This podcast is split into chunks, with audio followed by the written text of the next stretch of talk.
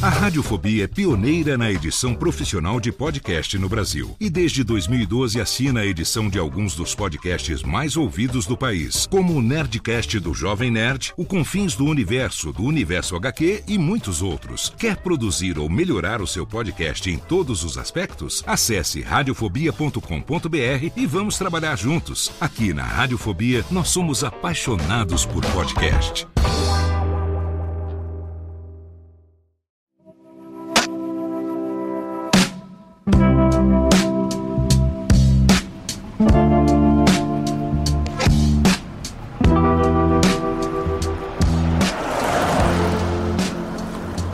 Enquanto dirige para o trabalho, Michael tenta imaginar por que foi escolhido para uma tarefa tão complicada, sendo ele um novato na agência.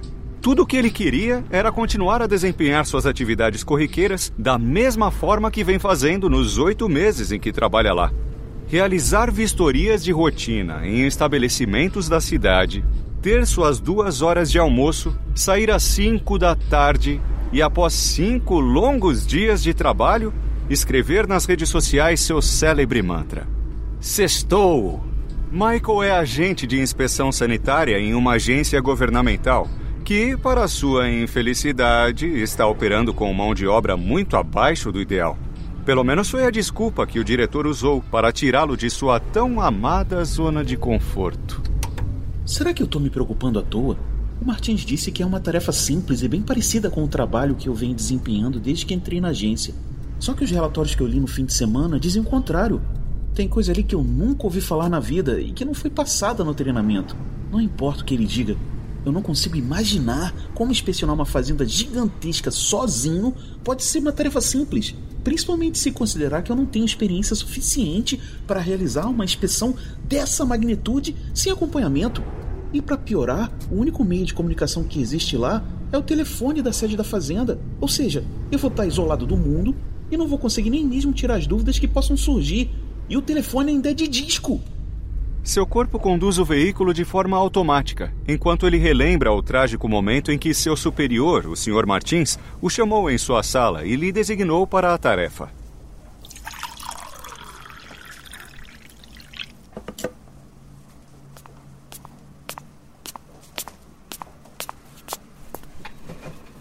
Ô, Michael, eu recebi os relatórios sobre a inspeção realizada nos frigoríficos da Rede Alvorada. E não foram encontradas evidências de que a contaminação ocorreu por lá. O que nos leva a crer que a contaminação na carne deve ter ocorrido ainda na Fazenda Vita. Como você sabe, a gente já opera no limite para atender todas as demandas com o pessoal que temos e todos os outros já estão sobrecarregados. Então, mesmo não gostando da ideia, eu não tenho outra escolha senão designar você para realizar a inspeção na Fazenda Vita. Mesmo nunca tendo subido em um octógono em toda a sua vida, Michael imagina que o impacto que sentiu ao escutar aquelas palavras tem a mesma potência que um cruzado de direita de Vitor Belfort.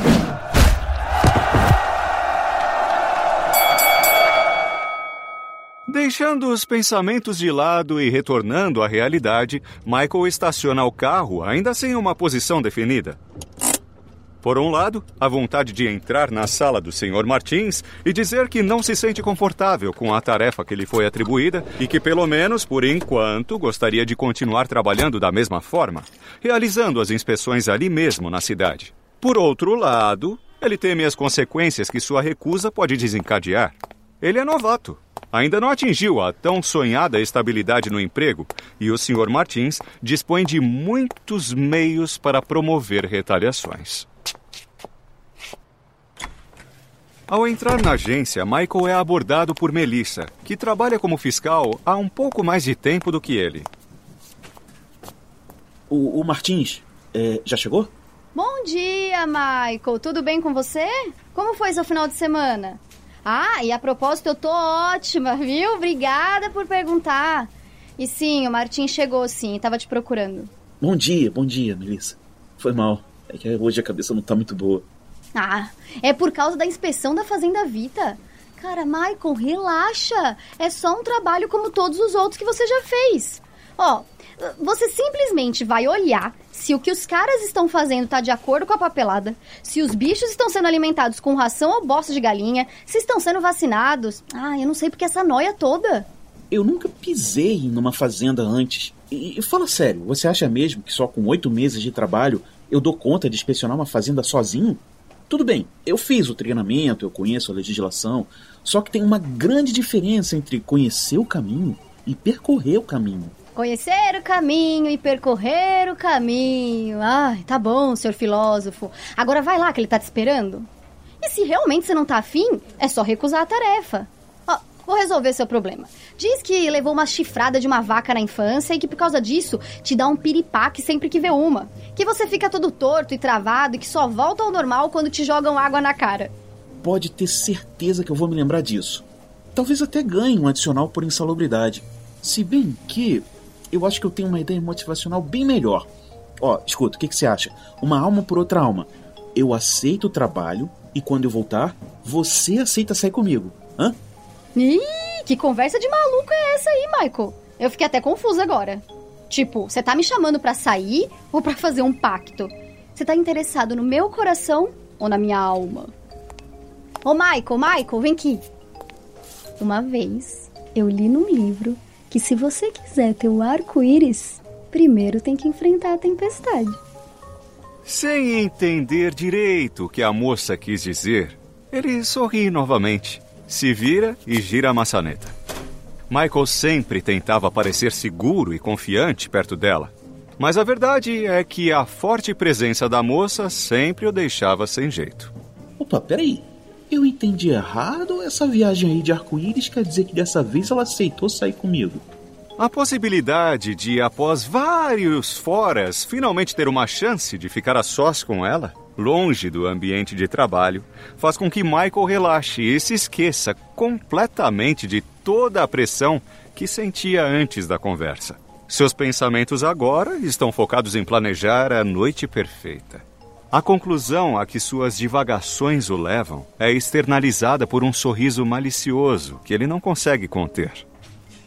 Bom dia, Michael. Essa felicidade toda aí é por causa do trabalho novo, né? Ah, ah, bo bom dia, senhor Martins. Bom dia.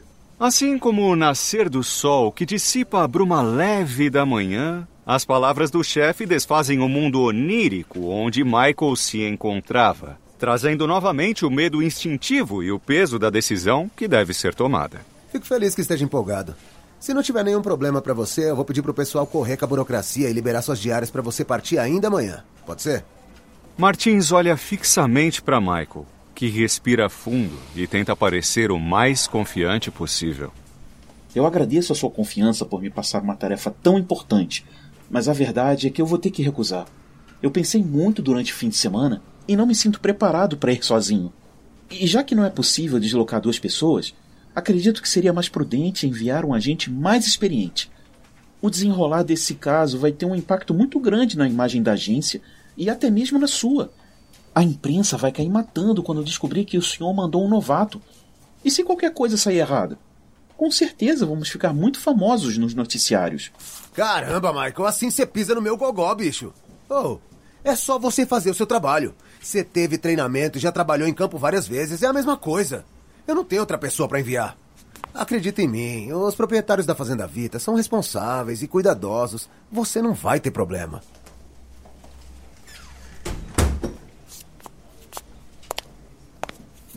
E aí, como é que foi? Posso preparar o pentagrama e as velas? Você gosta de me zoar, né? Vai lá, vai lá, prepara, sua boba. Caramba, Michael, eu achei que você ia amarelar. Parabéns pela coragem. Pois é, certeza que ele não ia acreditar naquela história de piripaque. E como não tinha uma desculpa melhor, eu aceitei. Além do mais, eu não quero um dia me olhar no espelho e ver que virei um velho cheio de arrependimento. Então eu vou nessa. Vou organizar as coisas para viajar amanhã. Ah, então tá bom. Tchau. E ó, quando conseguir, me manda mensagem, hein? Podosfera Originals e Radiofobia Podcast Network apresentam O Mistério da Fazenda Vita. Episódio 1 Tarefa Ingrata.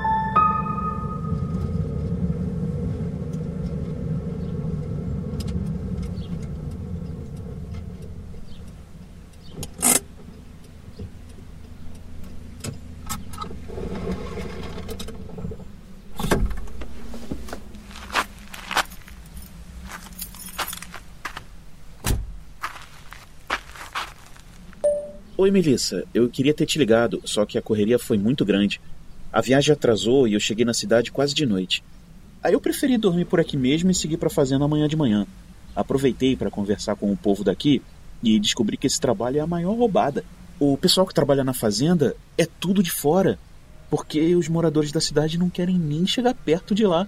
Eles são bem receptivos, mas sempre que eu falava o nome da fazenda, a expressão deles mudava.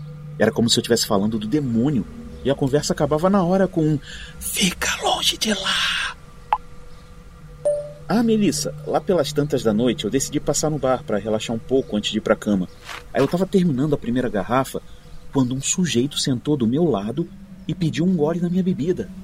Tá, eu deixei ele tomar um copinho e depois disse que ele podia beber o quanto quisesse se me contasse tudo o que ele sabia sobre a Fazenda Vita e a mata ao redor.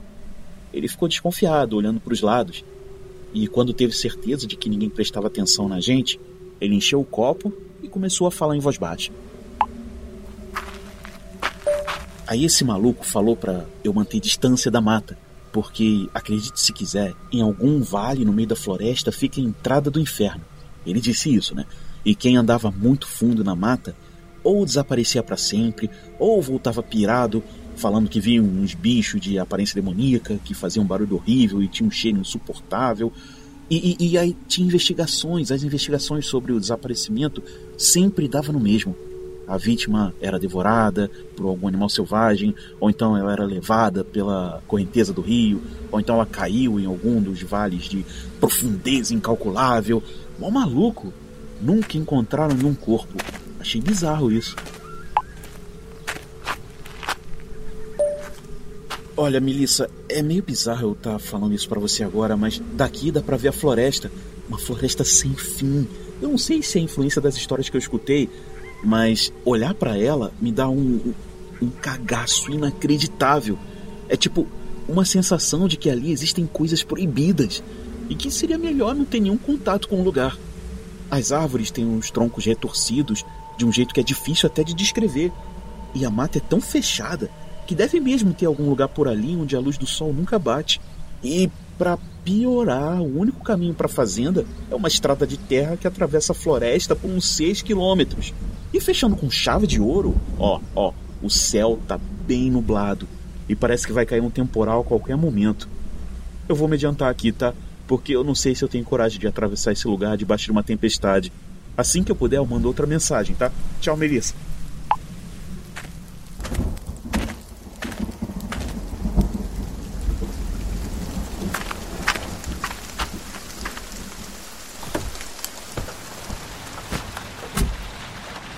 Ah, ótimo. Era só o que faltava. A Melissa agora ia dizer que só falta vir um cachorro e mijar nas minhas calças. Em poucos minutos, os pingos se tornam um temporal. Michael dirige pela estrada de terra que corta a floresta. Mesmo em um dia ensolarado, o caminho seria razoavelmente escuro. Com o temporal que caía, a visibilidade era quase zero.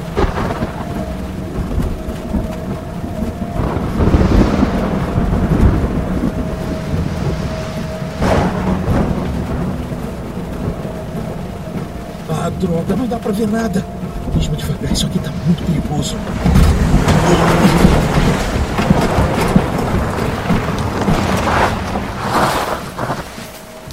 Uh, vixe, é melhor parar o carro e dar um tempo.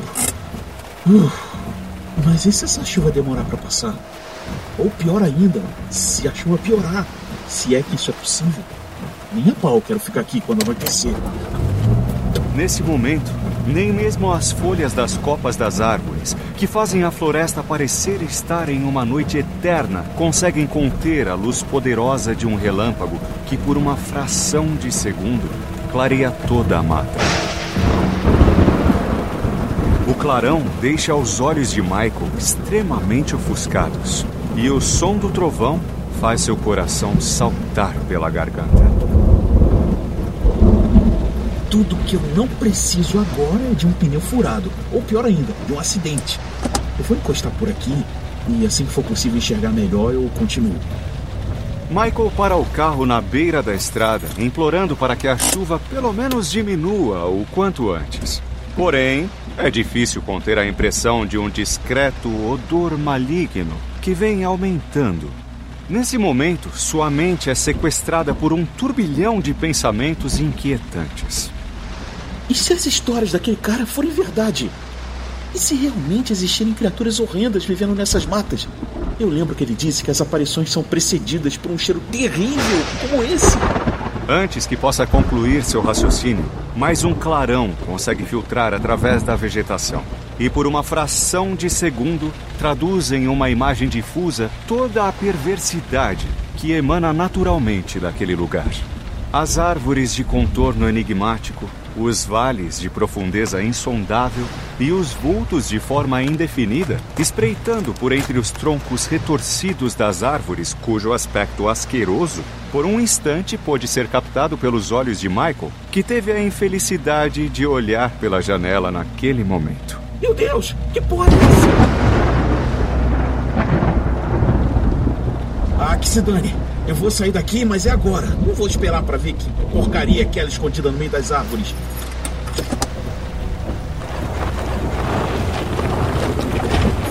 Vai, vai, vai!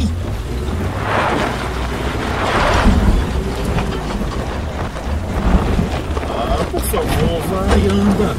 Isso não pode estar acontecendo. Anda, caramba! Eu não acredito nisso. Calma, tem que ser racional. As histórias daquele maluco no bar estão mexendo muito com a minha cabeça. O que eu preciso agora é sair e achar uma madeira, um tronco, qualquer coisa que ajude essa porcaria a pegar tração. Eu tô numa floresta. Não vai ser difícil. Onde é que eu coloquei a lanterna? Cadê? Cadê? Cadê? Ah, tá aqui.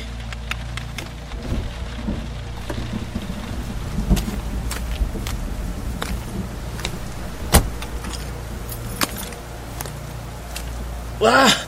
Oh, esse maldito cheiro tá pior aqui fora. Eu tenho que andar rápido, senão vou vomitar até as tripas aqui.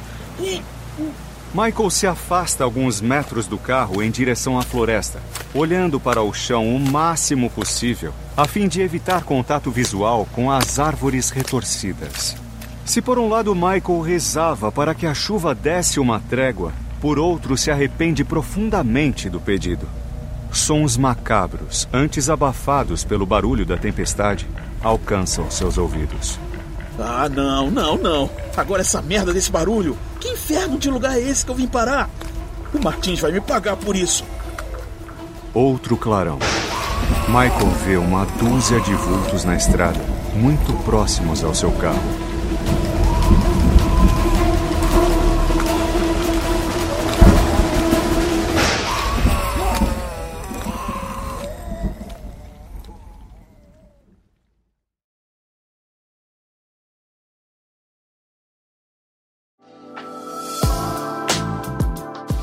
Este podcast foi publicado pela Radiofobia Podcast Network.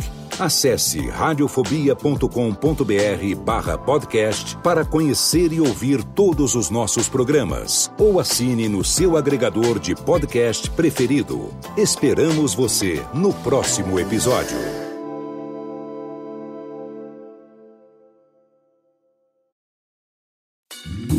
Oi, eu sou o Antônio Viviani e quero convidar você a ouvir o nosso podcast Voz Off. Desde julho de 2017, eu e meu amigo Nicola Lauleta temos o prazer de conversar com as grandes vozes do rádio, da TV e da publicidade do Brasil e trazer suas histórias até você. Se você, como nós, é apaixonado por locução, acesse vozoff.com.br e acompanhe nossos episódios aqui na Radiofobia Podcast Network.